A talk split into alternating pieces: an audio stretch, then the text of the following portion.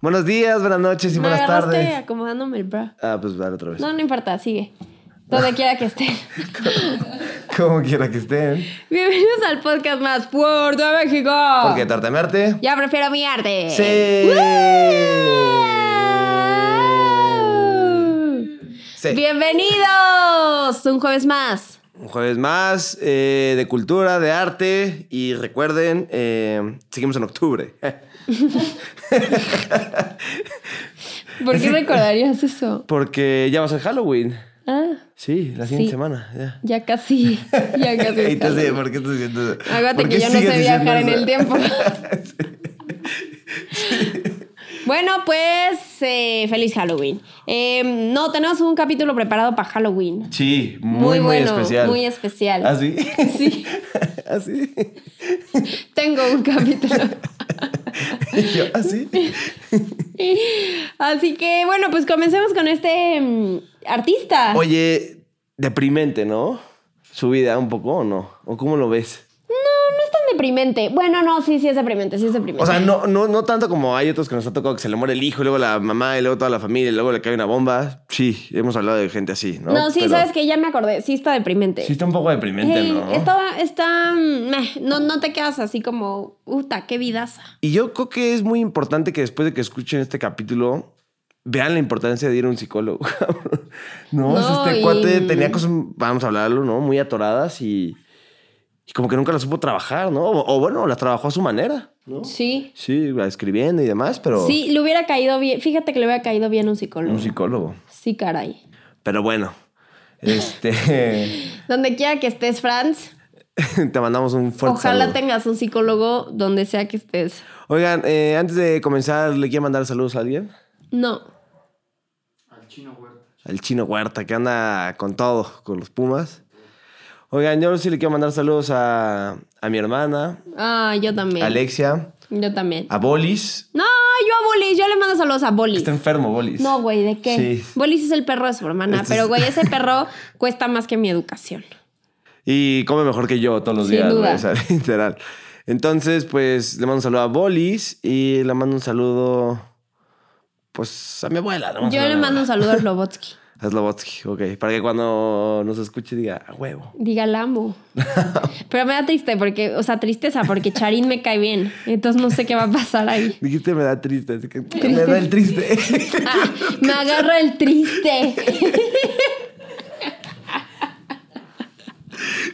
o sea, estamos a punto de hablar de un güey, o sea, de un representante de la literatura universal y este Bueno, me da triste. Pues agárrense porque les va a dar el triste a ustedes también con lo que viene.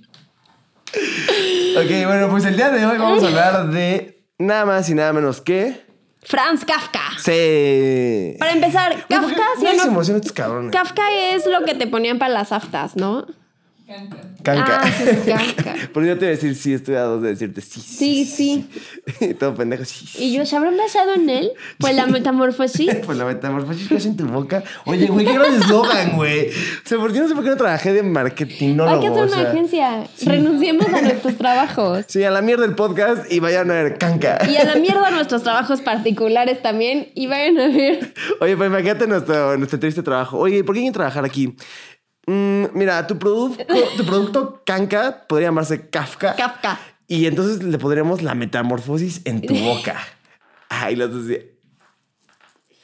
Seguridad. Seguridad. Ojalá estén viendo el video para que me la cara quiso igual y de la emoción cuando presentemos nuestro proyecto. Güey, sí. Es que justo yo tengo un cuate que. Bueno, no escucho el podcast, entonces da igual, pero tengo un cuate que se llama Pipo. Ajá. que siempre llega y te dice, güey, es que te tengo un negociazo, güey. No. Pero neta. Y además, así como que se sirve un whisky en tu casa mientras te lo, te lo va a platicar porque o es un tema importante. Te dice, güey, las tortillerías, cabrón. Es que ahí está el negocio, güey. Entonces es como, Pipo, güey, me quitas mi tiempo, güey. Le mando un saludo a Pipo. Te mando un abrazo, Pipo. Bueno, ahora sí, empecemos que esto es larguillo. Así está largo. Boogie, boogie, wonder. Ok, bueno, pues mi silla se atoró. Ya. Para los que me vieron en YouTube, se atoró mi silla. Oigan, eh, pues Pues, ¿por qué no empezamos hablando de Franz Kafka? Ajá. Eh, que nació el 3 de julio de 1883. Un en- día después de mi mamá. ¿Ah, sí? Ah, pues saludos a, a tu madre, a tu Sal- santa madre. Saludos. Saludos. Eh, bueno, nació el 3 de julio de 1883 en Praga, que actualmente es capital de la República Checa. Pero cuando él nació ahí, era eh, parte del Imperio Austrohúngaro. Si quieren saber un poco de historia, eh, el Imperio Austrohúngaro pues, peleó al lado de Alemania e Italia en la Primera Guerra Mundial. ¿no? ¿Por qué haces así? ¿Por qué tienes está haciendo así? Ah, yo. ¿Qué festejas, pasa, cabrón? güey? Ok, bueno, Franz Kafka fue un escritor bohemio en lengua alemana y su obra es de las más influyentes en la literatura universal. Y está diciendo, el triste.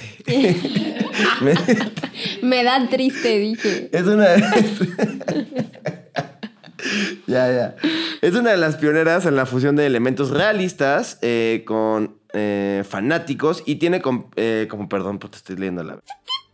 Ujú. Y dije... ¿Qué? Ey, vipéalo, vipéalo, vipéalo. Dos veces seguidas. Dos. La palabra que no se puede decir dos veces seguidas. Amor y paz. Bueno, ok. eh, es una de las pioneras en la fusión de elementos realistas con fanáticos y tiene como principales temas los conflictos paternofiliales, que ya lo veremos más adelante, la ansiedad, el existencialismo, la brutalidad física y psicología. La culpa también la, la encontramos dentro de sus obras, la filosofía de lo absurdo, la burocracia y las transformaciones espirituales. ¿ok? Probablemente de esto mucha gente no sepa lo que es el existencialismo literario. ¿ok? Entonces, básicamente, y resumido, el existencialismo literario es un movimiento literario que explora la angustia, la libertad y la búsqueda del sentido en la vida humana. A Yo- menudo a través de los personajes enfrentados en dilemas morales y existenciales. vivo en un expresionismo literario. En existencialismo literario. Existencialismo literario. Ok, y otra cosa que a lo mejor no saben qué es, es la filosofía de lo absurdo. Ok, eh, en la teoría filosófica, perdón, es la teoría filosófica de que la vida en general es absurda. Esto implica que el mundo carece de sentido. O sea, como que va así como deprimido, como... Chale, está bien culero vivir, ¿no? Así, ¿no? Ok. Y, Te da el eh, triste. Sí, literal. O sea, básicamente es eso, ¿no? O sea, sus obras abarcan como todos esos temas y es por eso que pues muchos eh, escritores que hablamos más adelante se han basado dentro de su obra, ¿no? Sí, ya lo vi. Ok, sigamos. No, pues tú nos ibas a platicar un poco de su infancia. ¿no? Ah, creí que ibas a seguir hablando tu monólogo, carnal. Bueno, yo les voy a Pensé que el platicar. podcast era de los dos, güey. Yo también, güey. Yo les voy a platicar un poco de su infancia. Aquí ya empieza lo jodido, chavos. Ya desde temprano. Sí, desde tempranito. Era hijo de Hermann Kafka y Julie Kafkova. Eh, se crió en una familia acomodada era. y era, pertenecía a la minoría eh, judía de lengua alemana. Eh, aquí empieza lo culero. Tuvo tres hermanas menores, Eli, Bali y Otla.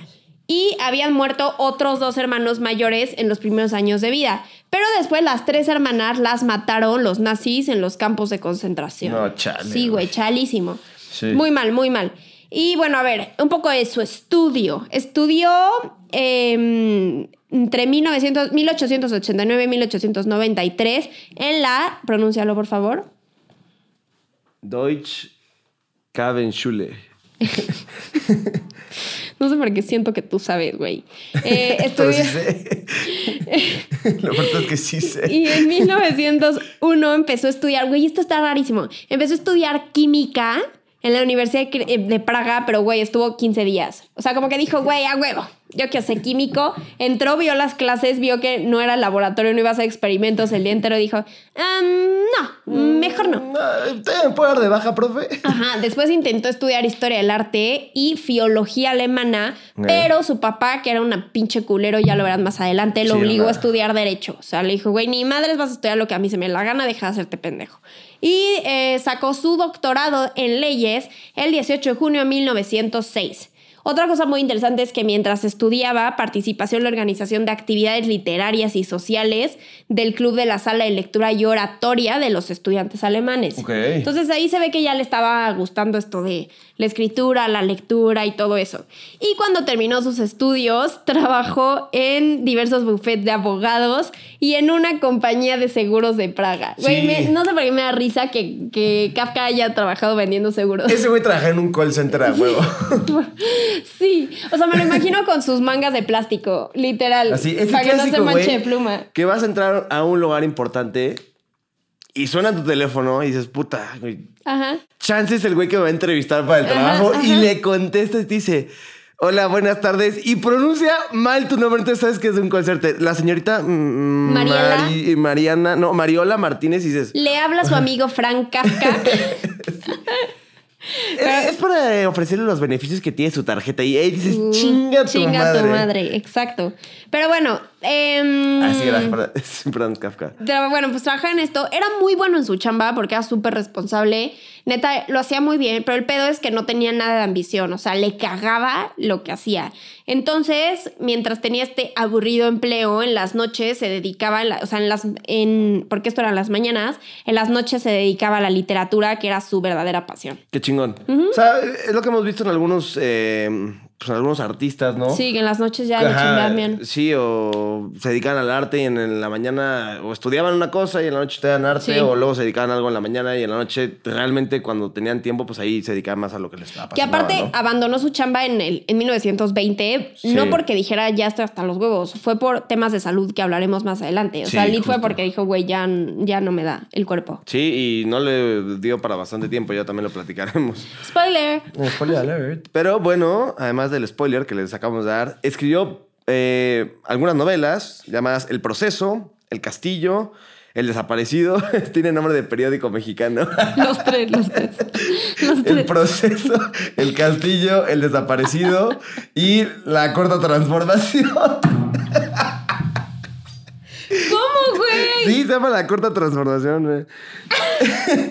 y bueno, eh, pues además de eso, tiene pues un gran número de relatos cortos, ¿no? Su peculiar estilo literario, pues obviamente fue eh, asociado a la filosofía artística del existencialismo, que ya hablamos un poquito de él, Ajá. y influyó en toda la corriente del expresionismo. Pero, ojo, no es lo mismo es el existencialismo literario que el existencialismo. O sea, va de la mano, pero no es lo mismo literario que el general, digamos. Entonces, el existencialismo es una corriente filosófica que se centra en la experiencia individual y la libertad de elección, ¿ok? Argumenta que cada indi- individuo es responsable de darle el sentido a su propia vida en un mundo sin significado, ¿ok? Se destaca por su enfoque en la autenticidad, la angustia existencial y en la importancia de la toma de decisiones personales, ¿ok? Eso es el existencialismo. Y por si alguna vez no has escuchado lo que es el expresionismo o no sabes lo que es esta corriente artística, pues fue un movimiento cultural que surgió en Alemania a principios del siglo XX, que se plasmó como un gran número de campos, es decir, tiene artes plásticas, arquitectura, literatura, música, cine, danza, fotografía, etc., etc., etc., y se caracteriza por la repres- representación exagerada y emocional de la realidad, enfatizando las emociones, ¿ok? Entonces, eso básicamente es eh, el expresionismo, ¿no? Y nada más para que veas de qué tamaño es este gran escritor. A ver. Albert Camus, que escribió un gran libro que se llama El extranjero. eh, Jean-Paul Sartre, Jorge Luis Borges y Gabriel García Márquez se inspiraron en la obra de Kafka. Wow. Eh, nada más premios Nobel por ahí, ¿eh? Y eh, no sé si alguna vez haya salido en una date con un güey medio. Medio mamador. Varias, Sí. varias, tristemente Y varias. nunca ha aplicado como, güey, es que en términos kafkianos. No, yo creo que sería yo la que lo aplica. en un Vips. En un Vips. Como, güey, qué rico. está súper kafkiano, ¿no? El plato, ¿no? que el güey queda como, güey. Hoy que comí en Jornale estuvo completamente kafkiana mi comida. Exacto. Ahora, si Jornale nos quiere patrocinar, qué pinche rico. También. Y pues, obviamente, si no sabes qué es el término kafkiano o lo quieres utilizar en una date, ¿no? Como la Yeya lo utiliza a menudo. El término kafkiano se usa en español para descubrir situaciones insólitas, por lo absurdas y lo angustiosas. Así que úsenlo ustedes, chavos, también. Exacto. Y así sonarán un poco más interesantes, ¿no? Y pues por ahí también la Yeya nos va a platicar un poco de su carrera y que- Sí. cómo se siguió desenvolviendo como escritor y como artista. Ok, aquí va un poco de chismecito. Me mama el chisme. Este güey andaba con una vieja que se llamaba Felice Bauer, ¿ok? Cinco años duró con ella. Pues bien, ¿no? Sí, de hecho O sea, ya, bueno, ya se iba a casar con ella, o sea, ya le había propuesto matrimonio y todo. Pero después fue el estallido, ah, porque aparte quería irse a Palestina y lo que sea. Y fue el estallido de la Primera Guerra Mundial, pero decidió romper el compromiso con esta mujer. Él. De, ajá, de forma repentina, literal, la mandó a la caca de la nada. Y se me preguntarán por qué ya no pudo ir a Palestina. Pues ya no pudo ir porque empezó a padecer los primeros síntomas de una enfermedad que, spoiler, lo van a matar, que es tuberculosis. La tuberculosis. La tuberculosis, exacto. Y después juntemos esto que acaba de pasar. Eh, cortó con esta vieja y empieza la, la Primera Guerra Mundial. Cualquiera diría que es algo horrible, o sea, que está culerísimo, pero este güey lo usó como una inspiración creativa muy cabrona, en la que redactó una de las obras más características de toda su vida, que es La Metamorfosis, de la cual Wally ya hablará de ella. Ujú. Ujú. Y no me acuerdo qué perdón por el paréntesis que te voy a hacer, pero no, No, me acuerdo en qué capítulo hablaste de justo esto que la mayor inspiración es... o sea, tristeza. Sí, o sea, la mayor fuente de inspiración es la tristeza. 100%. Y que es cierto, ¿no? O sea, en este caso... Según yo en el Agatha Christie. En el Agatha Christie puede ser. Sí. Y obviamente le hizo, porque este güey sacó varias eh, cartas a diferentes personas importantes en su vida. Una de ellas son las cartas a Feliz que pues se publicaron cuando ella se murió. Exacto. Después, eh, como ya les dije, el güey tenía tuberculosis, lo cual hizo que pasara un chingo de tiempo en hospitales. O sea, pobrecito. Se la vivía de un- de uno a otro, ¿no? Se la vivía de uno a otro. Pero pues eh, era bien enamoradizo. Sí. Literal. Tenía corazón de condominio. Tenía corazón de condominio y se enamoró de la joven checa Julie Worijesk. Esta siento que estaba guapa. O sea, también, no tiene la nombre conozco, de- pero sí. tiene nombre. Sí, sí. Pero el culero del papá de, de Franz literal le dijo, ah, porque ya le, iba- ya le había dado anillo, de Ah, vamos a casarnos, Julie. Y el papá dijo, me pongo y ni madre si no te vas a casar con ella. Y entonces el güey obedeció y no se casó con ella, pero como tenía un chingo de pedos en contra de su papá, que toda la vida fue diciéndole y diciéndole y diciéndole qué hacer, sacó carta al padre que mm, nunca se la mandó a él, pero sí se publicó. Exacto. Sí, justo digo que este es de los libros más famosos porque se sabe que durante la vida de Kafka siempre tuvo problemas con su papá, ¿no? Siempre lo reprimió, ¿no? En muchas cosas, este, lo trató muy mal, ¿no? Nunca lo apoyó en muchos de sus proyectos, de sus ilusiones, de nada en la vida. Entonces como que Kafka siempre le tuvo un gran resentimiento, ¿no? Pero era lo que te decía, ¿no? O sea, nunca lo trabajó. O sea, esa carta que escribió tampoco nunca se la dio, ¿no? Ahora, creo que está cool que escriba lo que sentía, ¿no? O sea, esa carta debe haber estado buena y debe haber sido un gran desahogo para él. Ah, no, claro, obviamente. Digo, lo trabajó a su manera, ¿no? Gente, dejen a sus hijos ser. Sí, yo estoy de acuerdo. O sea, apóyenlos y el día de mañana los sorprenderán, ¿no? O sea. O no, pero o no, apóyenlos. sí. Exacto. Sí. sí, ya. Oye, es que nuestro amigo Madagasco, que está aquí, es el que está poniendo ahora el tiempo de te quedan 20 minutos, te quedan tan. No, llevas 20, llevas no sé cuánto. Entonces, Wally está molesto con Madagasco. No, pues es que ya lo vi, lo sé. Ya, ya lo vi. Es que luego no sabemos si lo viste. Yo estoy de acuerdo con ellos. ya, ya. Y entonces, como ya se enojó ella, ya se enojó ella, ya. Pero bueno, sigamos, porque entonces, por lo visto, ya nos queda nada de tiempo. Exacto. Pues no, te, te comentaba, ¿no? O sea, nada más eh, para cerrar esta idea, eh, sí es eh, todo un tema, ¿no? El padre de Kafka, de donde se inspiraron como pues varias de sus obras y específicamente esta de Carta al Padre, pues porque fue un personaje que lo marcó pues para mal, ¿no? ¿No? Durante toda su vida. Ya, eso era todo. Ok, en 1919 escribió en la colonia pe- penitenciaria. Otro... Otro. Ese es encabezado. Sí, se encabezó. Encabezado de periódico mexicano. Eh, que es una fantasía sobre las cárceles y tortura, supongo yo, ¿no? Sí, supongo yo. Y en 1920 tuvo otro enamoramiento con la periodista checa Milena Jesenska, que, güey, la amó. O sea, se, re- se convirtió en una relación súper profunda a la cual escribió cartas a Milena. Pero tristemente Milena estaba casada. No. Entonces ni ella ni él se atrevieron a romper el matrimonio. Entonces fue como, no, güey, aquí la dejamos, te quiero, pero no me atrevo a que tu esposo me rompa la cara. Y ella dijo, no me atrevo a dejarlo. Entonces, adiós, se distanciaron. Pero tengo entendido que tuvo otro amor, ¿no?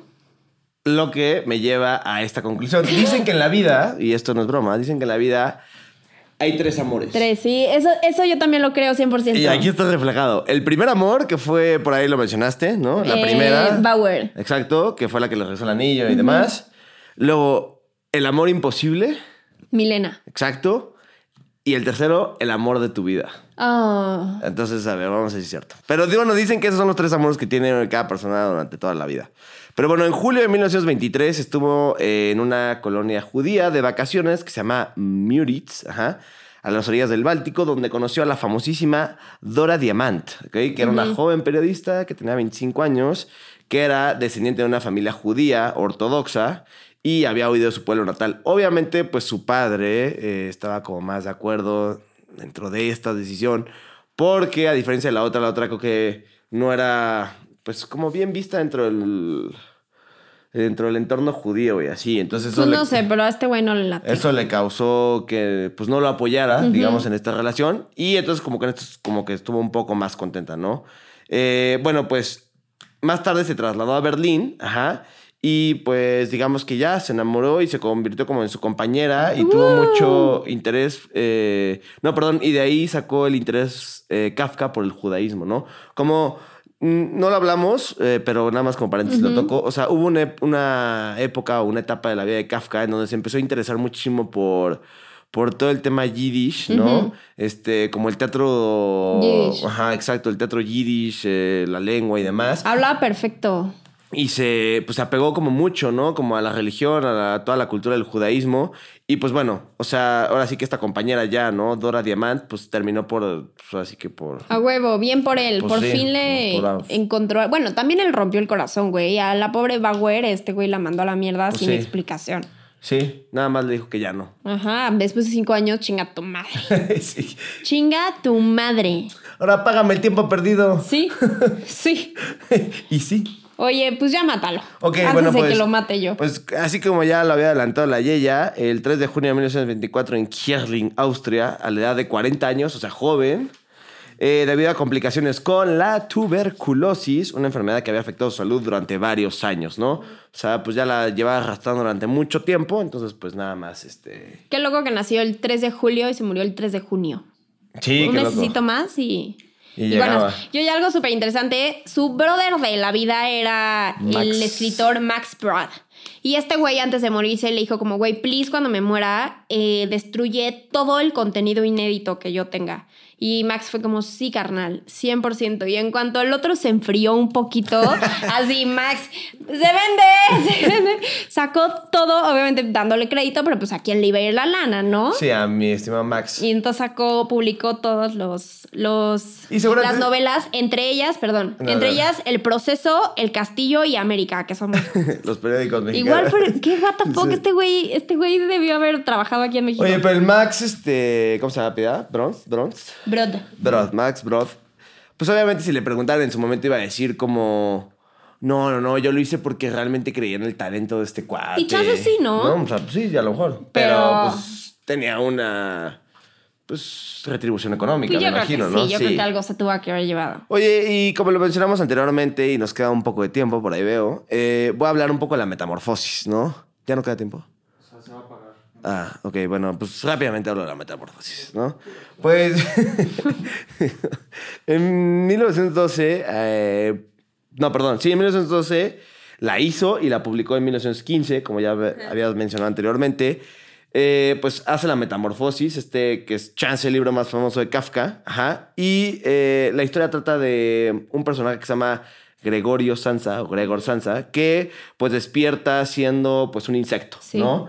Entonces, pues básicamente el libro va de que la familia de Gregorio Sansa o Gregor Sansa se espanta y lo tratan como un monstruo. Y entonces es como todos estos temas personales que tuvo durante su cool, vida, ajá, eh, pues los refleja en el libro y es como él se siente un insecto, o sea, él digamos que se pues, no sé, como que se mete en el papel de Gregorio Sansa y él se siente como un insecto, cómo lo tratan mal, ve cómo toda su familia lo niega, lo esconde y demás. Y es una persona que está reprimida, ¿no? Entonces, básicamente el libro va de eso, ¿no? Como de todas las estaciones que él vivió durante su vida y las aterriza en el libro de la metamorfosis. Muy ¿no? interesante. Porque además termina, pues, muy culero. Digo, no les doy el spoiler, pero pues sí, váyanlo a leer y verán que termina de una manera, pues, no muy placentera, ¿no? Oye, y pues antes de dejarle las redes sociales, el último dato curioso, este güey era vegetariano porque una vez fue a un acuario y vio los peces y dijo que nunca se había sentido tan en paz en su vida y prometió nunca más volver a, a comer los a ellos. Weird. Ajá. Pero bueno, eh, Sebas ya nos está viendo horrible. Síganos en nuestras redes sociales porque tu arte a mi arte en todas partes. Y síganos en YouTube, TikTok, Facebook, todos lados. Los amamos. Bye. Bye.